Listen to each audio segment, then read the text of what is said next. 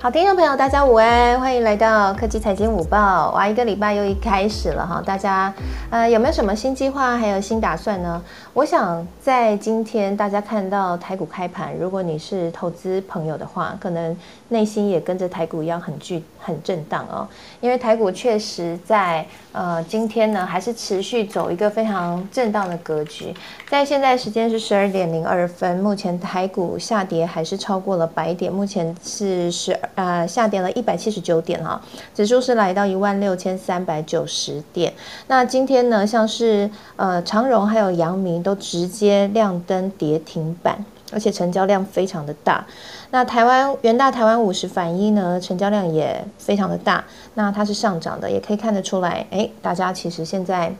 台股的多空交战其实真的很激烈。今天呢，我们当然也要聊一下啦，就是说，其实现在整个盘面很震荡的时候，我觉得我们大家也可以交流一下，说你打你打算应应的办法。那还有跟为各位更新一下现在一些最新的市场的情况哈。那除了聊台股之外，我们也要关心一下投资市场的一些变化，因为其实这一波的台股的震荡，其实也来自于。在上周的时候，鲍尔的一番谈话让大家对于停滞性通膨可能再起的担忧非常的强烈。停滞性通膨的话，其实我们也可以看到，大家应该慢慢感受到，现在物价都在上扬。前一阵子我们谈论的那种原物料的价格一直上涨，像钢啊、铁啊、铝啊等等的价格上涨，你还觉得很远，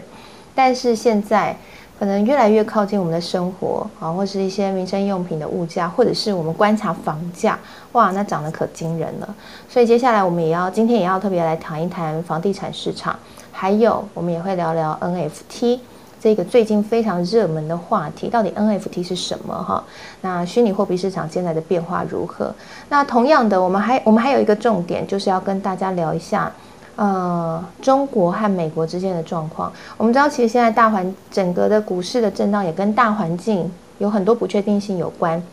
美国可能将要缩减购债了，中国突如其来的限电又打乱了很多供应链的节奏。那现在还有一个新的消息，就是呃，美国呢有可能会对中国。再来调高关税吗？好，这件事情呢，目前是蛮重要的哈。那主要是因为呢，现在第一阶段，呃，第一阶段的贸易协议呢，目前看起来中国是没有兑现，没有没有做到，就是没有在两年之内去额外采购大概美国商品要大概两千亿美元。所以美国的贸易代表戴奇在礼拜一的时候会公布一个新的对中国的贸易政策，就今天，那会不会？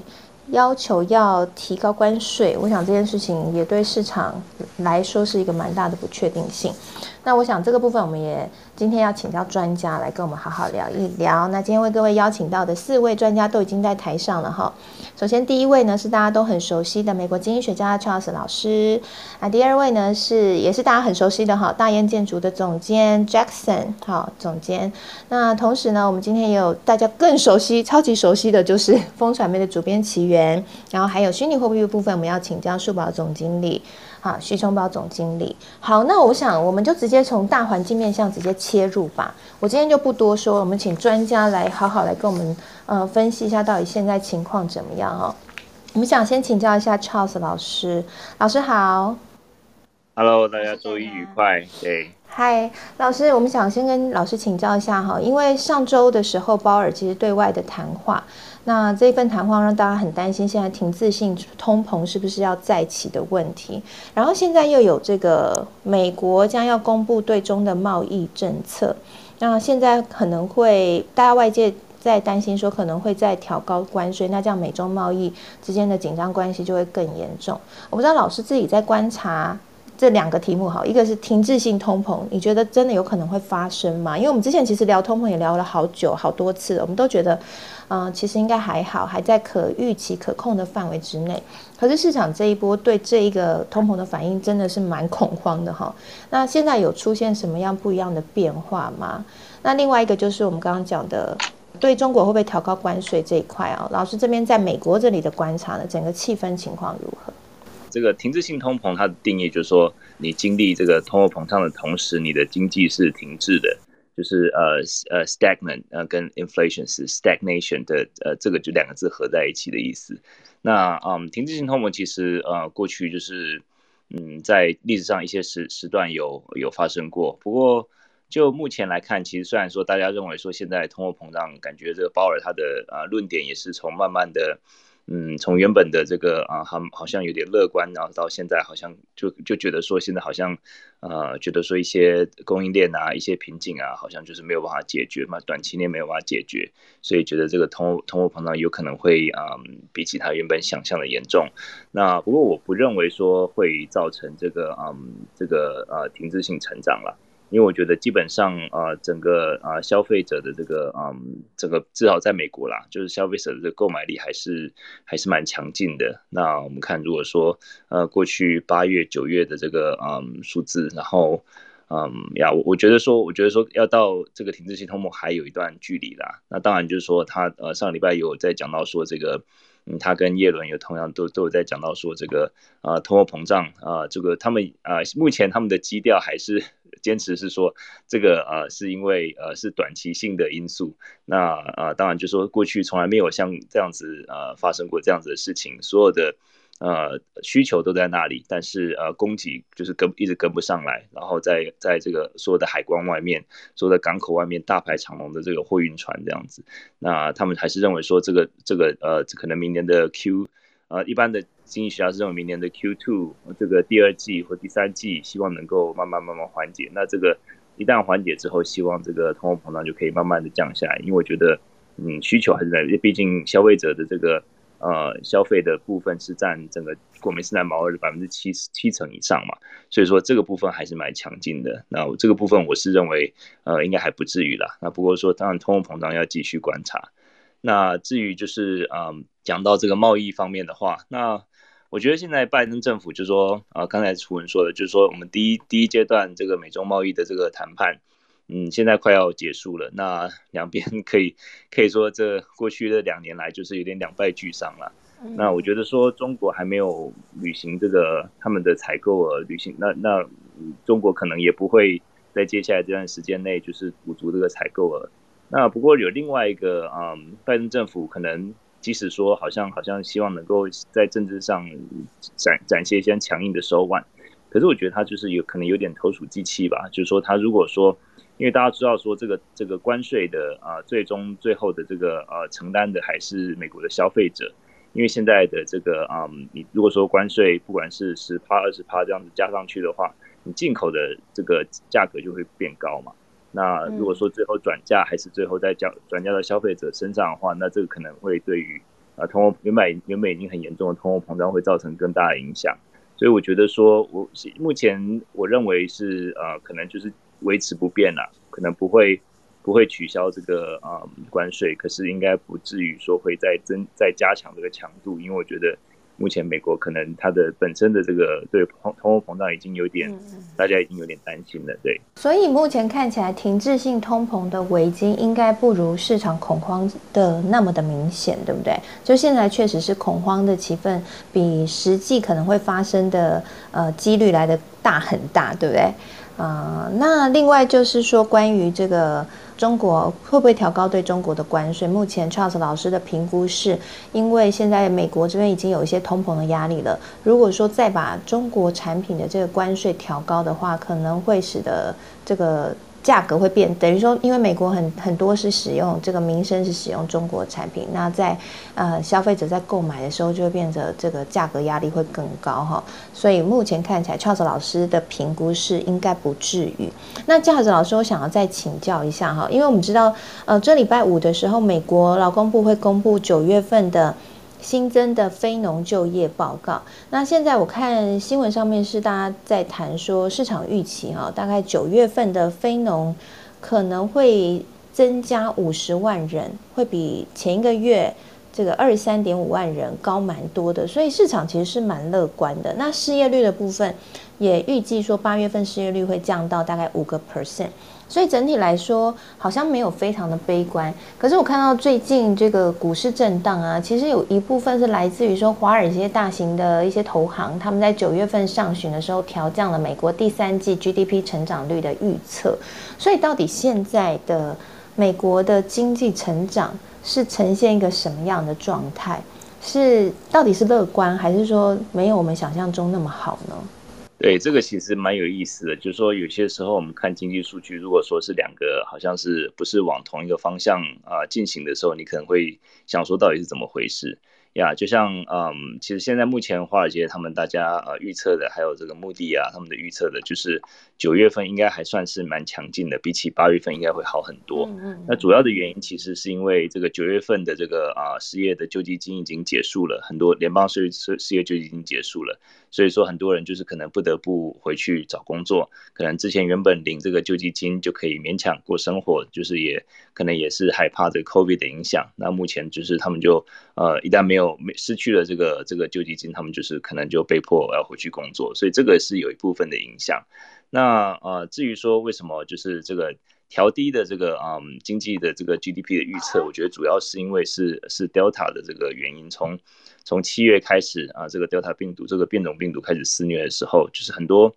呃，很多消费者就是原本对于整个暑假，甚至第三季、第四季、秋季、冬季的这个呃整个这个嗯展望，其实是原本是很乐观的。结果后来很多餐馆啊，什么这个本本来都已经开始要啊很多的打算，很多就就是要开始要要扩张啊，很多就是从从这个 COVID 中间有有存活下来的一些餐馆，他们就开始讲说大。这个呃，开开始要开始这个好好的这个扩这个扩展他们的业务这样子，然后结果后来又来一个 Delta，所以从原本的这个啊很比较乐观的情况又往下修一点。不过即使是往下修，其实都还是有啊算是蛮蛮明蛮显著的一个成长啦。那所以说这个就是现在在一个这样子一个有点尴尬的情况，就说劳动的数据呃应该还是在持续持续的这个好转。那经济就是有点下修这样子，不过如果看这个明年的呃 GDP 的展望，其实算是还蛮乐观的啦。如果说就是当希望就是说美国在这个秋季冬季能够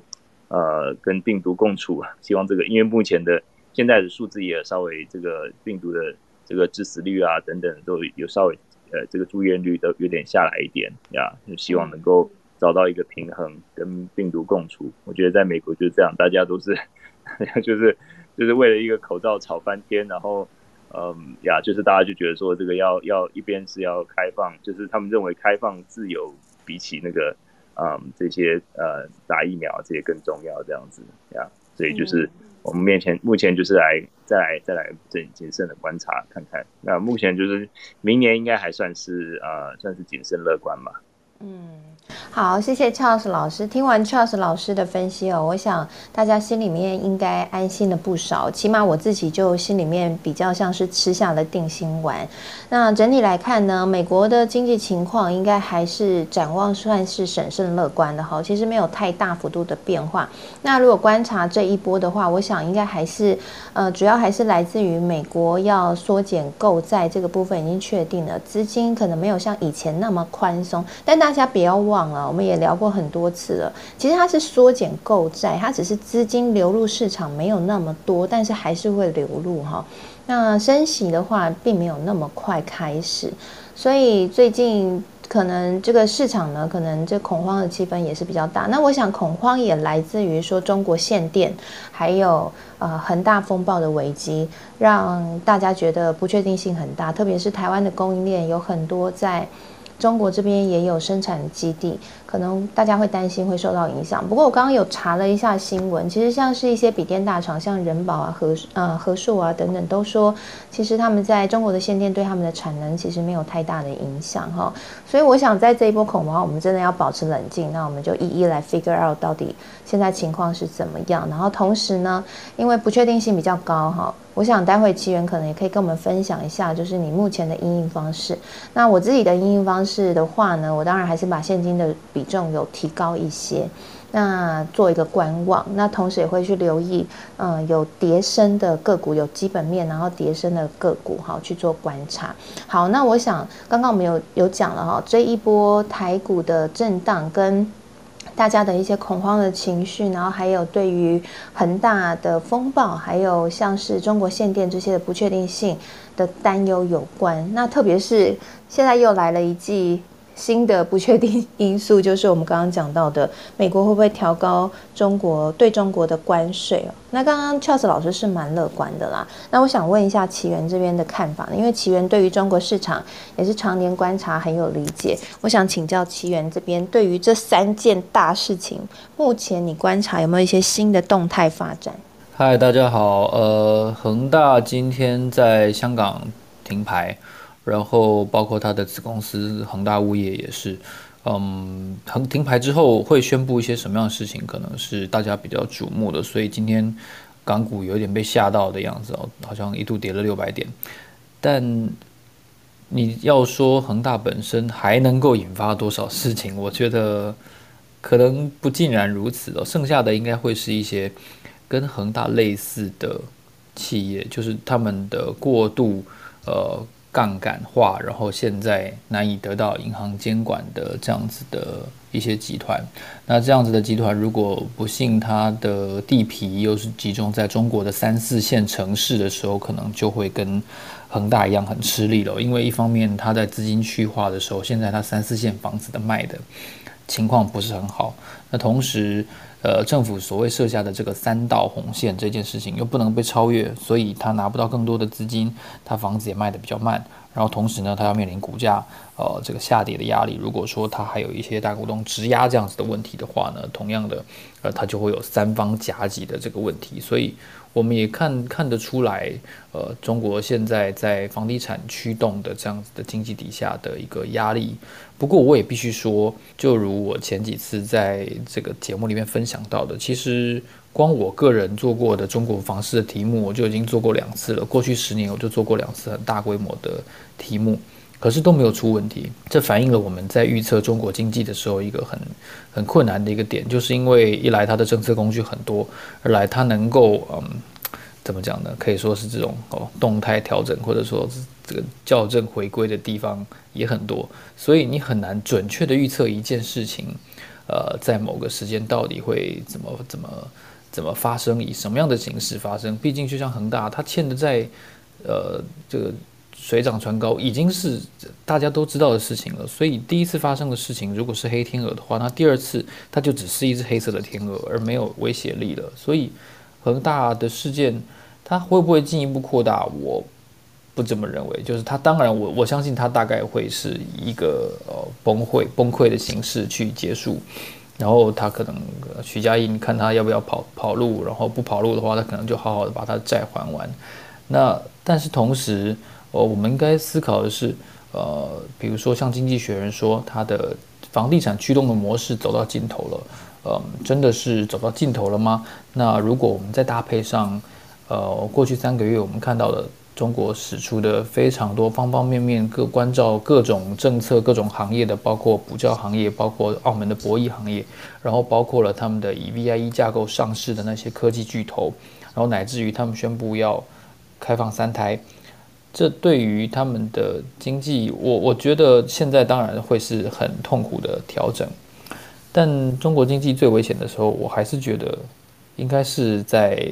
零零五零四年那个时候，就是他们有很多国有制的银行要摆脱坏账那个时候，就那个时候他们是没有钱，然后没有政策调整空间的情况下去做很多的这样子的金融资产的处理。现在我觉得中国政府的牌，嗯。多的多了，所以可能呃风险或者说大家的担忧肯定还是有的，但是恒大本身大概不会有再进一步爆炸的这样子的威力啊。那你说如果美国要调高中国的关税？呃，我的直观想象是，那这样子的话，通膨不是会更严重吗？这个美国的消费者能够接受吗？嗯，我有点怀疑，因为拜登毕竟不是一个呃，就是非常高票数当选的，会不会面临更多的党内的压力也好？前一阵子他们不是才发生内讧嘛？党内压力或者说共和党的压力，这个有点难以想象。我个人觉得。嗯，了解。那中国限电的部分呢？你自己观察。哎，我我昨昨天看到一个讨论，我觉得非常的棒哈，就是在谈论说为什么中国这一次要限电。那提到的一个部分是因为说，呃，其实现在各个国家都把他们的制造业的基地都移转到中国。那中国生产其实会产生很高的碳排放。那现在呢，这个气候贸易就是欧美国各国又开始说要要课征碳税。那其实透过这样的一个方式，就会使得呃中国他们用劳动力去赚到的钱，然后到最后反而可能都被碳税给缴掉了。那再加上这一波的通膨。非常的高，然后就使得哎，中国他们要制造，他们必须要去进原物料，然后来生产加工制造嘛。那使得他们这原物料成本高，就使得他们这个制造成本非常高。那卖出去可能反而多做多赔，好。那所以后来我看这个分析啦，专家的分析就说，所以中国才使用了限电的这样的一个措施，就就干脆嘛，我多做不多赔，然后还甚至还要再缴碳税，那我何必呢？那我干脆就限电关起来。对，哎，我不知道奇源，你对于这样的说法，你觉得认同吗？哎，这个好像是若一食品那天讲的那个高级黑的那个中国那个。那个的那个论点，我记得他有跟我说，我我他说他强烈怀疑我是在高级黑中国大陆。我说我说我这个人其实都蛮低俗的，我我有话都直接说出来，所以我不太会高级黑他们。嗯，不过反映到碳税或者说碳费这件事情的话，台湾的目前好像初步定出来的价格是非常低的价格，然后相对于欧洲来说，其实中国大陆也是，呃。我觉得碳碳费或者说碳税，对于制造业啊，对于像这样子的生产基地，越南也好哦，中国大陆也好，真的是会是一个很沉重的负担。所以大家，我举一个例子，不知道有没有发现，就是台塑过去这一年来，其实蛮蛮积极在做一些调整。当然，也许有些人会觉得这样调整不是根本性的，但是对于台塑集团以往这么低调，然后。这么专注在他们的本业跟生产来说，我觉得是不太容易的一件事情。所以我相信以台塑为例，大家应该能够比较能够理解，呃，现在制造业，特别是这种排碳大户，在面临碳税的议题的时候，真的是面临非常沉重的压力。因为以前你的烟囱不会带来成本，对，但是你的烟囱现在生意越好，你的烟囱反而变成你越来越大的成本，而且这这件事情很快就会发生。那你想想看，我们手上。呃，也许只有一张、五张、十张、二十张台塑，但是那些退休基金、主权基金手上都是好几个百分点的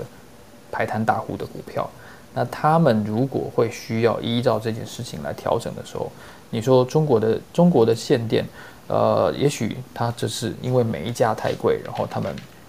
发电价格低于它煤炭原料成本所造成的。那假设煤炭价钱掉下来了，假设限电的的问题。因为哦，火力发电的的大规模的成本改善而加入，哦，看起来解决了。但是实际上，他们以后产出要被扣扣税、额外的税这件事情并没有解决。所以呃，我觉得这一系列这样看下来，真的是嗯，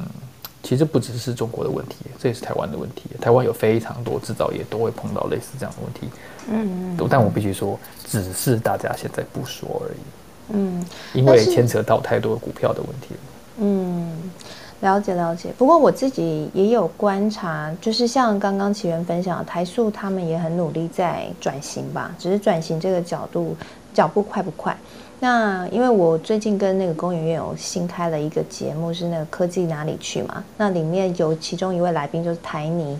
然后台泥也是我们也是聊那个呃接近零碳排哈。那台泥呢？其实他们在生产水泥，过去是碳排放非常的严重，但他们现在也要变成是碳中和去生产水泥，其实挑战还蛮大，所以他们就会做一些像是，嗯，钙回路的碳捕捉技术，然后通过一些化学方程式，然后呃，就是的计算哈，然后去反正通过一些技术，然后去把呃，就是去补碳，然后也就是说它产生多少碳，它可以把补碳补回来。好，就是就是补补这个氧气补回来，然后同时他们也会去改变这个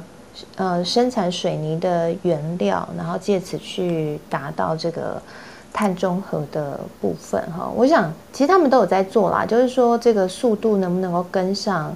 整个国际需要的标准啊？我觉得是蛮值得观察的。好，谢谢奇缘的分享。那其实刚刚我们聊的这些话题哦，可以看得出来说，在最近，就是中国对于中国的这些政策，对于整个的金融市场影响真的非常的大。那还有一个很重要的元素就是通膨的议题哈，整个会影响了呃整个未来金融市场的议程。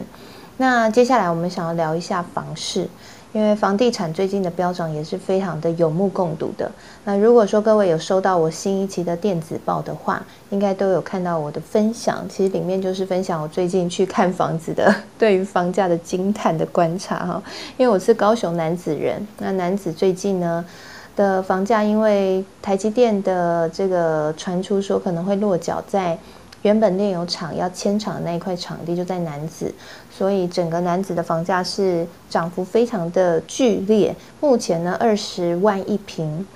啊，如果登出来是每平二十万以下的房地产的案件呢，几乎是秒杀，啊，甚至是屋主直接说不卖了。那其实我自己住在竹北，竹北这边的房价也是涨幅非常非常的惊人。那我最近还听到说，在高铁那边还有新的。呃，开出来的房价的每平的价格真的是很惊人哦，好像快要快要就这个每平超过六十快一百什么的，我我真的觉得有点夸张哈，但这个还需要证实啦，只是觉得非常的夸张。那我想要再来请教一下建筑先生，因为其实我们也看到说政府现在正在进行第三波的打房。那你觉得这个打房真的会有效吗？然后这一波的打房的重点会打到哪里？那因为最近我其实也观察到，我身边好多的就听到一些声浪，大家开始把资金从股市转到房地产。那这样的打房不是对这些投资客来说就会变得，呃，整个资金运作上面是不是会变得更有风险呢？我先帮你证实那个竹北的事情哈。我能证实是因为发生在我们家的产品。嗯，就是在高铁区的其中一个早期的产品，听说上礼拜已经成交六十万一平，六十万，嗯，成交那那应该是七七八年的前的的的房子了哦，屋龄已经有这么高了哦，呃，房地产这个概念就是这样，当一个某一个区域它有一个二手的成交已经到一个层数之后，它的预售就会往上堆叠。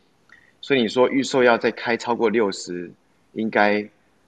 是真的啦，应该是真的哦。嗯，好，那我们回到我们呃今天的主题的部分哦，就是呃，因为其实一周前我们央行央行有召开第三季的那个理监事会议嘛，它那个内容是结果是宣布这个利率不动，好，维持在一点一二五 percent，那当然那是历史新低啊，已经维持很久了。因为他们对未来的经济前景啊是保持乐观的哈，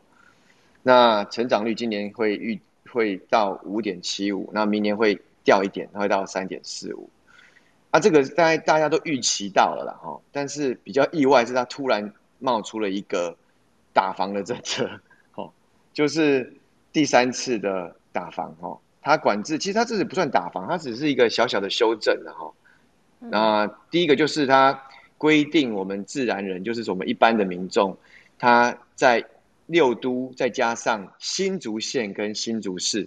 这两个地方，他的第二户的购物贷款呢是不能有宽限期。宽限期的意思就是，呃，不可以只缴利息，对不对？一定要连本金一起缴，是吗？没错，没错。一般你去做房贷的话呢，他通常会给你两年到三年的宽限期。那原因是因为一开始你买房已经投入了很多自备款了，那但是你买房通常买房是以自住为来来考量嘛，哈，那你住你要住进去之前，你要花一笔费用去再做装潢，还要买家具家电的部分，所以为了银为了让你比较轻松一点，那个银行开始有这个宽限期的一个呃只缴利息不缴本金的一个一个一个呃吸引房贷的一个。优惠，嗯嗯嗯，那那因为我们知道银行都是央行在管的哈，所以因为这这一年来真的是全省哦，全省的蛋白区跟蛋壳区的炒作太惊人了，所以他就是这次就特定限第二户的房屋贷款不能有宽限期，那当然它是针对六都跟比较热门的新竹县跟新竹市来做规范。那第二个就是针对建商哦，他因为建商也疯狂在买地，我自己感觉很很强烈啊哈，因为我们有在看台中跟呃台南还有新竹的县大新竹县市的这个土地，那我们发现这这阵土地也是涨到有点不可思议，哦，就是我我用不可思议的方式，是我 share 一个经验好了，就是这一这两个月我们在看买土地是这样子，我们出了一个呃呃中介提了一个价格，假设八十万的土地一平，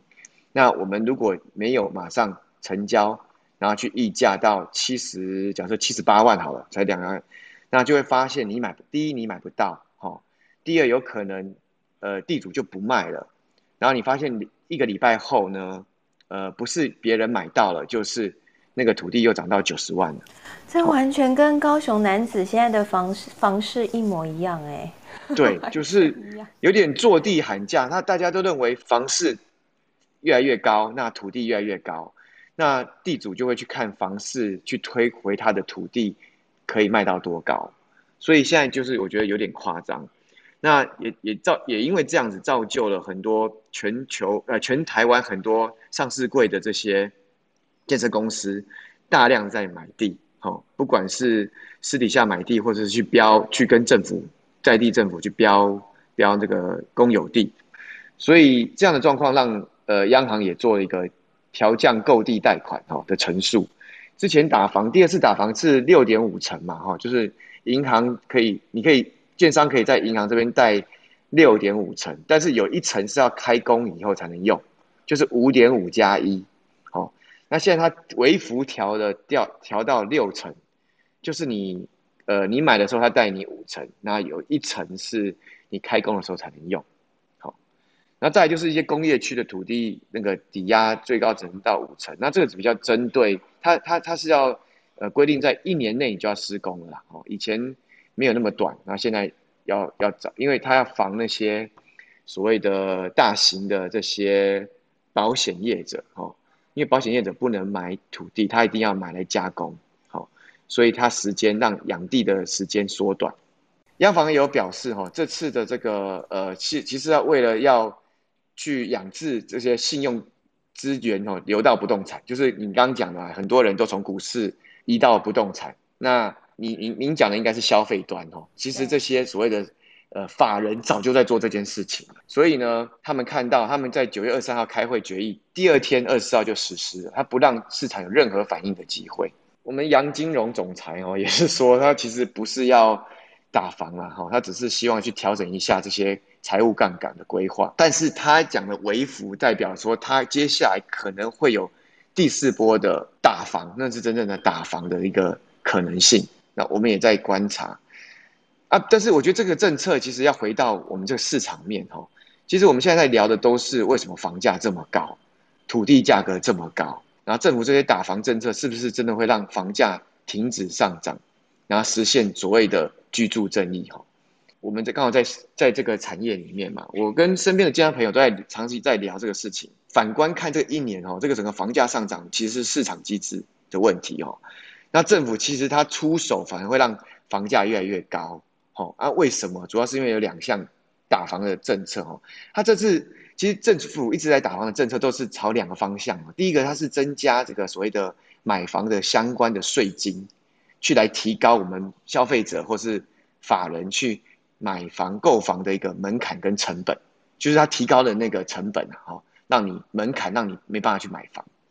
第二个，它去缩减你的口袋，哈，缩减你的买房的资金，所以它就去跟就去用央行去压银行，去减缩房屋贷款，去不管是层数的缩减也好，像这次的降这个取消这个呃宽限期也好，去养制购屋的需求，那。我们觉得这两项都基本上达不太到房市，哈，原因是目前房价飙涨不是只有在台湾发生哦，它其实是一个全球性的一个状况，包括美国啦和欧欧洲许多富裕的国家哈，都有因为疫情的关系让房价去上涨。那我们我我我有简单的做一些功课哈，看了一些报道哦，我整理出来大概有五个。造成台湾跟全球性房价上涨的原因，第一个呢，就是呃，因为全球已经进入长期通膨，我们刚刚有在讲嘛，哈，刚刚楚文还在提聊那个停滞性通膨哦，为什么有停滞性通膨？就是因为通膨太久了，会不会停下来？好，它已经不是个短期了。那没错，许多国家的通膨已经高，已经高于当地央行的预期了哈。所以相对这样现金已经不保值的状况下，那手上的这些资金就会流向股市啦、哈黄金啦、虚拟货币啦。我们今天谈的虚拟货币啦，跟房市，好，因为现金已经不保值了嘛，你放在银行只是越来越小嘛。好，这第一点。第二点就是我们的房市跟股市一样，已经有获到那个所谓的 QE 政策哈，宽松货币的支撑哦。那举个例子，去年房美国的三十年的期的固定利率房那个贷款已经降到四分之一哦，来到二点九 percent。那台湾已经现在我们我们刚刚讲到了一点多 percent 哦。那低利率这种事情只让民众更容易付得起贷款。那你有了办法去借钱来投资。如果你不是很懂投资的话，你只会你不是去投资股市，就是去投资房地产。那房地产又比股市相对来安全性又更高，所以很大量的资金就流到房市了哈。这第二件事情哦。那因为因为流到房市，那当然就是房价就会推升上去了嘛。那第三个是说，其实呃政府经其实。政府它一直在支撑，就是因为疫情时间一直在补贴所谓的一般民众的这个呃贷款的延期呀，哈，让一些失业劳工不要因为没有价、没有钱了、没有薪水了、哈、没有收入了，就被迫要卖房哈。那这样的一个状况跟补贴呢，就不会造成大量的房屋抛售。那没有造成大量的房屋抛售呢，那个房价就稳固在那边。好，所以这个是呃，还有另外一点呢，这是一般劳工。那一些比较有经济能力的这些消费者，他被长期在疫情时间被长期关在家里面，他已经他针对比比起以前哦，他可以花很多消费，可以去旅游啊，可以去买车啊，可以去购物啊，哈。他因为疫情，他被被关在家里哦，一年多，他累积了大笔的现金哈，那他又被长期关在家里面，那是不是觉得买房子却变更重要了？因为现在不买房。哪时候要买房？好，所以很多在国外开始在换大更大的房子，所以一些全全球的一些比较好的房子标的呢，也变成最热门的一个消费性的商品。好，那最第四个呢，就是因为疫情冲击的不平等的状况下呢，导致我一些银行业跟金融业哈，它在做一些消减风险贷款的时候呢，其实房价哈，房子这个贷款是最保守、最安全的。所以呢，他在银行在做消减的状况下呢，他是对房价、房贷反而是最优渥的。好，那这样也维持了这个房贷的这个利率跟这个优惠。好，那最后一个就是第五个，就是我们讲的原物料哈。整个国际原物料刚刚讲嘛，金、铜、水泥、钢，哈都在飙涨。那这几个月都没有下来哈。那再加上台湾的热钱还没有移出去。所以让台湾这两三个月的房市出现了一个事情，就是量缩但价不跌。好，量缩的原因是因为呃，建商不敢盖，有些建商不敢盖啊，哈，因为你盖了，你不知道你的成本在多在哪里嘛，所以它量就不敢盖。好，那但是需求在，所以价不会跌。好，所以我们再回到我们刚刚讲的，台湾政府用这个加税的方式去。只是把价格去转嫁到房价跟房屋上，对整个压低房价应该没有什么太大的帮助哦，而且反而让我们觉得房价越来越涨得越来越离谱了哦，这个离谱到我们这些建设同业都已经看不太懂哦。那再加上呃，这不是只有发生在台湾的事情，全全全球都是这样的状况，所以所以央行总裁他也说啦哈，他不是有回前几天有一个新闻在讲说，哎那。房价会不会回到一般大家买得起的价位呢？哈，那总裁也说太难了啦，哈，不可能的，一直以来都没办法达成，好这个状况，好，所以，呃，回到这个事情哈，我们如果去看那个实际的数据哈，其实六度的住宅整个呃上涨的很惊人哈，那我们以去跟去年同期相比，台南跟台中涨幅还有新竹涨幅最多哈，台南涨幅一成，然后。呃，新竹涨五点八趴，好，台中也涨了三点六趴，那台南也涨了三，台南跟高雄也涨了三趴，所以我觉得这是趴数的用季跟季来比哈，那如果是用年度来比的话呢，更夸张。那双北涨幅了一成，哈，涨双双北涨幅一成是最少的哦。新新呃台北市跟新北市，因为它的基基期本来的基期的金额就太高了，所以它涨幅一成，我觉得那只是在维持房价的稳定性。好，那另外五都已经涨幅都超过一成了哈。那新竹呢最夸张哈，新竹涨涨幅是超过四成，好，整个新竹县市涨幅四成，所以刚刚楚文才说整个大新竹我们就觉得太夸张了。那另外一个比较夸张的是台南哦，台南就上一呃上一波的高点也涨幅了三成了，那台中跟桃园就是呃跟上一波高点涨幅两成，那高雄你刚刚讲的男子的部分呢？它还没发酵，它最近才开始发酵，因为那个新闻是上一个月才发生的嘛，哈，所以接下来我相信二十万不会是一个二十万，它可能会到达，我猜啦，哈，可能会到二十接近三十三十那边，哦，我看新闻说，如果台积电一一松口承认他将会到高雄男子这边设厂的话，那么每平就是四十万。哦，那我还低，那那我还低估了。对我，我看到，我觉得是三十万，夸张。但是现在是有不确定性因素，因为呃，那块地啊，就是原本说要整治五年才可以才可以拿来使用，那现在高雄市政府说是要整治两年就提供给投资方使用，但是两年可不可以把那个毒素全部排排干净？然后这件事情合不合理，现在还在争论当中，所以其实还是有不确定性因素啦。所以现在进去的人有点在赌博啦，我觉得，就像我们去建商去买农地，希望未来可以变成从化区这样在赌博是一样的，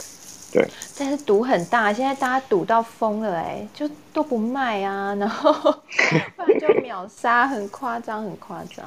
我我想刚刚 Jackson 已经帮我们就是整理的非常的清楚哈，也讲出了一个趋势。我觉得最重要应该就是政府的打房，其实最后只是把这个房价增加这些税的部分，还是回馈到消费者的。手中就是我们最终买房的市场端，我们这些真正去买房的人，其实就负担更大的一笔费用，房价应该还是很难下来。其实这主要原因还跟全世界都在进行货币宽松政策有关，就大量大量的资金，就像刚刚 Jackson 说，利率这么低，你这个持有现金等于是一直贬值，所以资金一定要去到一个可以保值的地方，所以来到了股市，来到了房地产市场。那还有一个地方就是来到虚拟货币哈，那虚拟货币最近也蛮震荡，我知道 Jackson 也有在呃做这个虚拟货币的相关的关注啊，还有投资啊，我自己也有在关注虚拟货币。那虚拟货币除了我们常常说的比特币啊、以太币啊等等的，那还有一块很重要的是 NFT。NFT 呢最近也是非常的吸睛啊，也受到很大的讨论。那最近有个新的消息是抖音啊，这个我们平常觉得是短影音的一个平台呢，最近却在却在十月一号的时候发表了一个 Top Moment，那正式踏入到 NFT 市场。到底 NFT 是什么？为什么现在连抖音都进来了？而且很多的艺术工作者纷纷都在进到 NFT 的市场哈，而且那个价值，哎，这艺术品。怎么会在 N 把它搬到 NFT 上面呢？就卖那么多钱哈，有些都几亿几亿这样的卖，到底这个有什么魅力？我们要请教一下数宝总经理 Ryan。好，那因为呃，坦白说，我觉得今天要跟大家分享 NFT 这个这个新的领域，我其实稍微谨慎一点，因为因为坦白说，就是像过去分享加密货币比特币，它比我们我们在这个领域呃四五年的，其实非常非常熟。但 NFT 坦白说是一个嗯，就就。近年来说是有一个进入门槛，但呃很多人呃知道它暴涨，然后他知道它成长的前提，但其实还看不大懂的一个领域，所以我一直在思考说今天要透过什么方式让大家可以理解，或甚至对 N N NFT 有一个基础的了解。好，所以呃在跟楚文沟通过后，我今天会分三个部分让大家知道。那当然第一部分是先让大家理解，就是从第一面来看 NFT 是什么。对，就是它它的一比一个比较基本的一个说明。那第二个部分我会从数据面来说明，就是过去这一年来它的呃成长率是有多么的可怕。那其实刚呃前面的嘉宾还有主或多或少都有提到说，像过去这一年来比特币的飙涨、以太币的飙涨的原因，其实背后跟全球全球的宽松货币政策是是是息息相关的。因为呃印就是各国央行在印钞嘛，所以市场上的筹码多，就会把这些呃像比特币、以太币的的一些价格拱起来。但 NFT 比较不一样的是，它除了宽松货币政策政策的影响之外，其他也因为呃它。它呃符合了现在呃包含了艺术品产业、游戏产业的一个需求，甚至解决了一个痛点，所以造成它近年来的一个很很大的一个涨幅。好，所以第二部分会从数数据面来说明它这过去半年一年来的涨幅其实是非常可怕的。那第三点，我我会比较从呃现有的。呃，产业的问题，比如说现在的呃艺术品产业，甚至现在的艺术产业、游戏产业等等一些呃一些创作者，一些呃就是 follow 就是追随者遇到的一些痛点、一些问题，怎么样透过 NFT 来刚好米呃刚好解决了他们痛点，米米平呢就是他们供需两方的一一些呃就是我们讲的落差，那也造成就是 NFT 呃几年呃近一年来的的的一个呃越来越。越来越受大家所使用的一个一个新的领域。好，那话不多说，我就直接就进到第一个 NFT 的定义。那 NFT 它就它是 non fun 呃 non fungible 呃 non fungible token 啊，中文就是非同质化代币。那简单来说，它就是以一个跟比特币一样，以区块链技术为基础的一个 NFT，它其实会被会被视为数位资产的所有权凭证。那简单来说，就是它这个凭证在在呃，让区块链上的这这一个 NFT 它是无法被篡改。那每一个 NFT 都是独一无二的。那其实特性就非常非常重要，因为它就符合了游呃那个游戏产业甚至艺术品就艺术品产业需要的这个这个的底层的特性。好，那我举几个呃实例来说好。Visa 就大家都听过，就你你的信用卡、金融卡上面都有 Visa 或 Master。那 Visa 它在今年八月的时候花了十五万美元买下一个呃，它叫 Crypto Punk 的一个一个图像的 NFT。那他们正式说明说，哦，就进军了呃 NFT 市场。那就呃那一篇就是 Bloomberg 就是针对 V Visa 的这个举动，就是采访到 Bloomberg 的高管，那他 V 呃这位 Visa 高管也说明，就是他们未来其实是非常看好 NFT 未来的在包含刚刚提到的艺术品啊、收藏品、游戏领域的应用，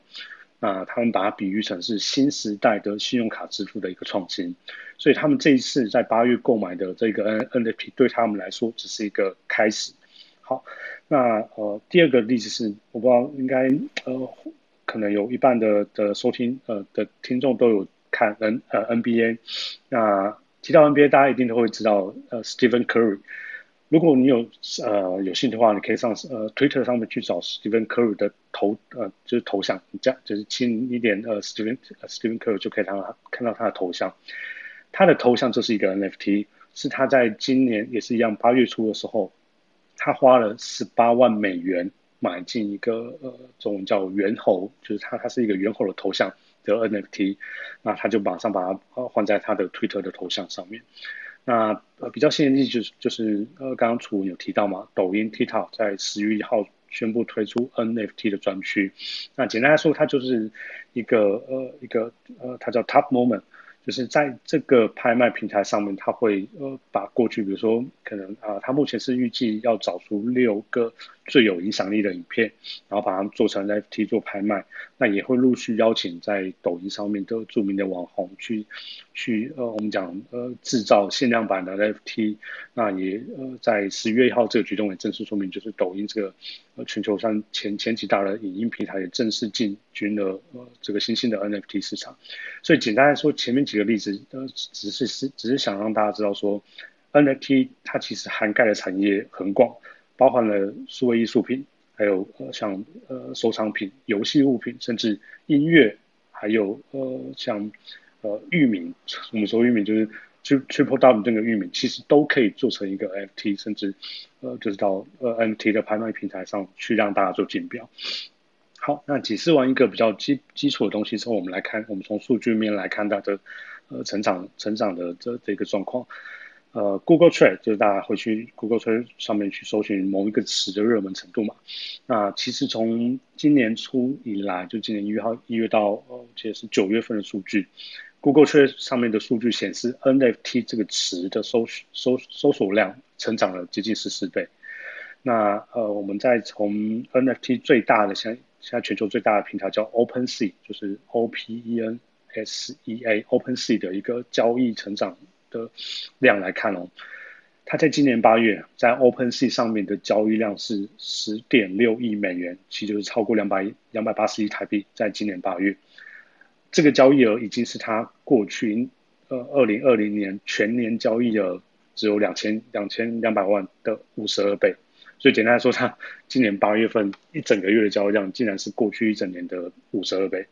那它的平台用户数也翻了十倍，那目前应该有接近二十五万的一个呃全球的一个用户。好，那接下来是几个可能大家或多或少在在呃如果比较熟艺术品可能都有听过，就是一个呃在国外蛮国外蛮有名的一个一个呃数位艺术家叫 Beeple。Beeple 他在今年我记得三四月吧，就是第第第二季的时候，他有一幅非常著名的作品。叫呃，它叫 Every Day 的 First Five Hundred Day，就是每天最初的五千天。那它是一个呃，就是一一张一大张图，那上面有五千个小的图像所组成的一个一个一个图片。那它用 NFT 的形式在佳士的拍卖会上，大佳士的拍卖会大家一定都听过。好，它是在佳士的拍卖会上面，最终以六千九百万美元，大概就是台币呃大概十九亿十九亿多的高价成交。那这个数字其实是在世，呃，就是现在还在世的艺术家的作品里面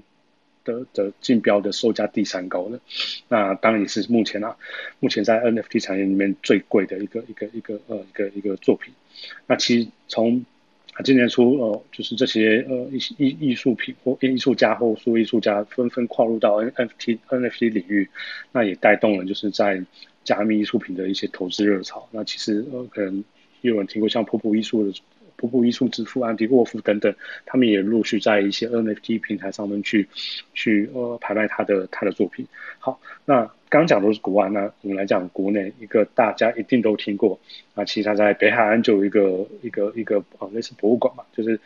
呃台湾国宝级的艺术家朱明。那其实他在前应该是八月份的时候，他也把他的作品，那我记得是呃太极的一个作品跟一个他有。那那个作品叫三军，就是它有海军军舰的其中一一个军舰叫广达号，那也在呃 NFT 平台上做铸造成呃 NFT 售出，那在两周内就当然就是销售一空。好，那上面是从我们从数据面来看说，就是呃包含它成长的的一个爆发性，然后实际上真的也有传统艺术家跨入到这个领域，那呃透过就是销售他的艺术品的方式来来参与到这个市场。好。那最后一个部分，我们来讲说，呃，从从前面就是从数据面来看啊，从实际的成交额来看，好像真的很热门，但它究竟符合什么需求，解决什么问题呢？那简单来说，就是呃，在 NFT 之前，其实呃，全球在艺术品产业或或甚至呃甚至呃影音产业里面，其实没有一个合适跟安全的方式去证明这些数位商品或数位物品。的所有权跟唯一性，但是 NFT 就解决了这件事情，就刚好符合了这个，就解决了这个痛点。那其实因为我们过去，呃，尤其不管是实实际的艺术品哈，或甚至是数位的艺术品，呃，就是他们呃很容易被复制嘛，那那那你也难以去辨为它的它的真伪或唯一性。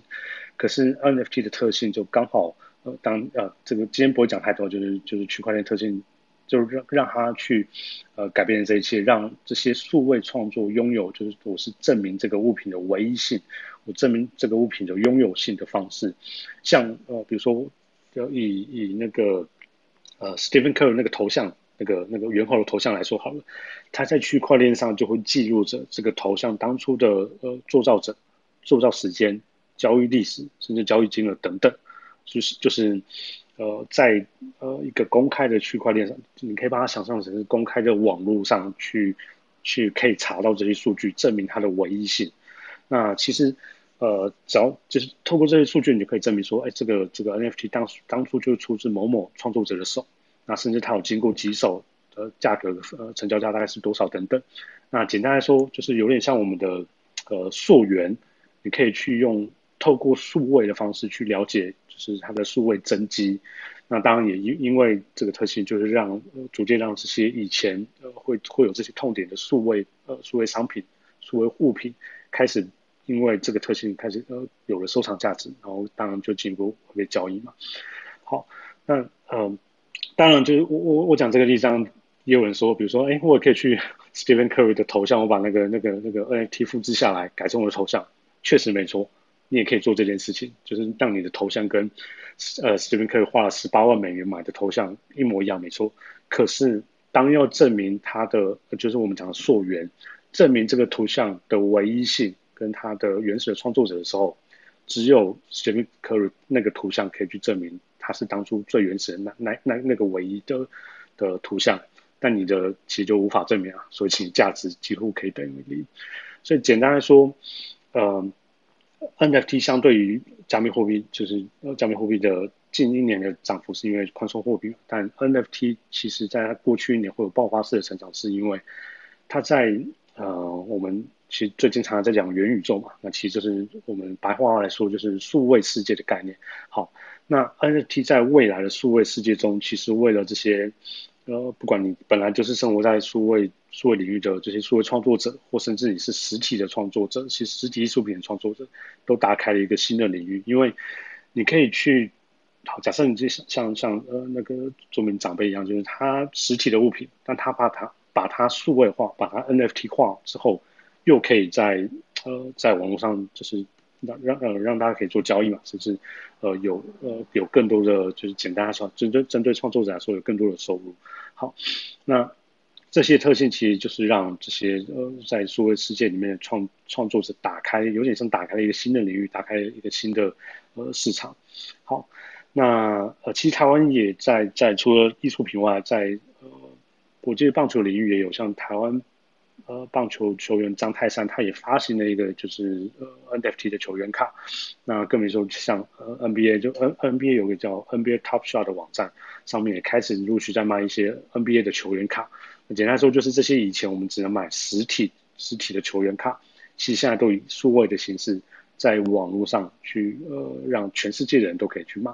好，那其实刚刚提到这么多，那简单来说，呃，N N NFT 或我们最近听到的元宇宙啊，什么 Web 呃 Web 三时代等等，其实都在逐渐朝一个新的呃领域，就是新的世界嘛，就是数位世界里面，数位世界里面做做呃做发展，因为呃，像刚刚提刚刚提到 NFT 所解决的问题，其实就刚好符合了数位艺术品、数位呃，比如说球员卡。数位商品等等，需要去证明它的唯一性，证明它的价值的的的这个这个痛呃这个这个需求，那也造就就是在过去一年来呃 NFT 市场的一个爆发性成长。所以其实其实大大趋势来说，就是呃一样，就是朝呃 Facebook Facebook 提到元宇宙数位世界的这个方向发展，所以也造就了 NFT 近年来的一个成长。那以上就是简单的分享。那欢迎就是楚文或一些听众有问题都可以发问。好，谢谢徐总非常这个详细的跟我们介绍了 NFT 哈，所以其实也看得出来，在艺术品市场，因为它等于说现在每一个艺术品的数位。画的这个版本呢，都可以有一个很完整的认证，透过区块链哈，有一个很完整的认证啊，就是这一块艺术品，所以它也因此使得整个艺术品转到线上变得是很有价值的。那我想问一下 Jackson，Hello Jackson，在吗？你在你在哈，因为我知道你也喜欢艺术品的投资和关注嘛，你有对对对，那那你自己在看 NFT 的话，你会有兴趣吗？就是说。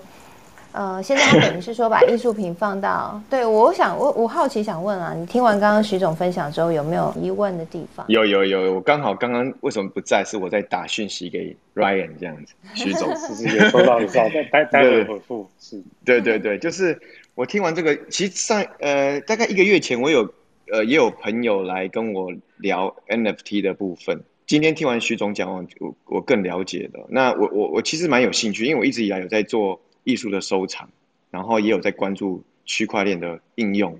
那我觉得 NFT 好像有已经达到了一个除了买买币卖币这件事情以外的另外一个落地的应用嘛。好，所以如果这件事情啊，他刚我我我只是不知道他所谓的那个世那个虚虚拟世界这件事情，在我们有有生之年看不看得到？那我的认为是说，NFT，呃，对我来讲呢，它是一个像比特币一样的有机会的一个东西，好，一个投资标的。那如果未来我们的世界有一个第二个世界，就是我们现在住住的地球哦，这个这是一个世界。未来我们有一个第二个虚拟世界，有点像那个《Real One Player》那个电影里面，每一个人都可以在网络上有另外一个身份，然后可以买房啊，可以。不同的交友啊，可以拥有不同的呃收藏啊，哈，对，以不同的生活。那我觉得这个 NFT 就是，就到时候 NFT 的这些艺术品就会很有价值。那楚文，我我我有个想法，我我我也可以跟大家分享。忽然想到，我刚刚也是在问 Ryan 这件事情，就是说，像我们房地产，哈，大然这种房地产，它是比较特殊的房地产，那它的量这么的少，基本上它有一点点像。艺术品的感觉，因为它有唯一性，哦，跟不可分享性，那跟艺术品很像。就像刚刚讲的，那个 Curry，它就有那个猿猴的唯一的版权，其他的都是盗版的，哦。那只有那个唯，那如果其他的盗版越多，它那个唯一的版权就越贵。照理说，如果以艺术市场来看，应该是这样子。那如果我们的房地产能够进入到 NFT 的世界，把建筑物跟空间变成一个 NFT 化，那未来它就会在虚拟世界变成一另外一个商机。对，这是我在我想要跟 Ryan 请教这个可能性呢。对，楚文这样我有回答到你吗？对，有有有，超棒的提问，Ryan 你的想法呢？是啊，好，呃，谢谢 Jason 提问，呃，其实你的这个想法。非常吻合未来的发展。那简单说，就像刚刚你提到的那个呃，Real 呃 real Player One，我记得中文叫一级玩家那部那部电影一样，你在里面可以去买你的呃，比如说你的就是自装你的呃你的你的那个服装、西装或者是一些呃鞋子、衣衣服等等。但你也可以在里面去买，比如说像他们就有就有车嘛，或或者甚至是在里面在在数位世界里面的房子。那其实你你刚刚提到的方向，呃，当然可能现在还没有发生，但我觉得以以呃元就是比如说大方向元宇宙的概念、数位世界的概念来说，嗯，NFT 未来其实非常有可能会朝这个领域去去慢慢推进，因为它坦白说它。也是近一年来才有这种爆发式成长，它还在非常早期的阶段。那现在当然早期是透过一些实体的一些呃东西去数位化，但未来你真的假设在数位世界里面有呃会占据到你你实体生活的一部分时间，等于说你活在另外一个世界的话，那势必你在另外一个世界可能会开始买一些东西，除了呃就是除了一些收藏品有价值的收藏品去做收藏买呃买卖之外。你在数位世界里面也会需要一些东西，就有点像，呃，就是游戏里面在在不断的透过，就是游戏去赚赚销代币嘛，然后代币又去填供你的一些设备啊等等，对，所以我觉得这件事未来是非常有可能，因为确实在国外就已经有呃看到这个，但他们坦白说是比较小规模在试验的，就是开始卖空间的这件事情，或或者甚至你可以把它想象成是。卖卖数位世界里面的地，其实在国外已经有呃一些 NFT 平台或或者一些游戏平台开始在做了。对，那我相信这个当然未来还是要需要呃一定的时间，比如说几年后才会慢慢呃拓展到就是所有人的生活里面。好，谢谢 Ryan 的分享哈。我现在元宇宙的概念真的很夯啊，我最近也在研究这一块。我想透过这个区块链的技术啊，所有的数位的以往的。以往的这种数位的东西都都很容易会被扣笔，但是有了区块链之后，每一个数位产品它可以像实体世界一样啊，就是只有这一个是原创版本。那透过这样的方式，就可以等于说更更符合像实体世界一般啊。那那些呃原创版本、单一版本的那个数位商品，它也可以更加的有价值了。这个是我们大家一起要迎接的一个新未来。这个新未来会有很多的变化，很多的商机。我觉得或许就像是我们当初，呃，慢慢的跨进网络世界，然后到现在，网络已经变成我们生活当中的不可或缺的一部分。慢慢随着时间的演进、技术的演进，然后法规的跟上等等的，未来区块链可能也会变成我们另外一个这样的一个，呃，应该说区块链会丰富我们在虚拟世界里面有更多的。可以想象的，呃无法想象的未来，哈，在未来都可能会发生。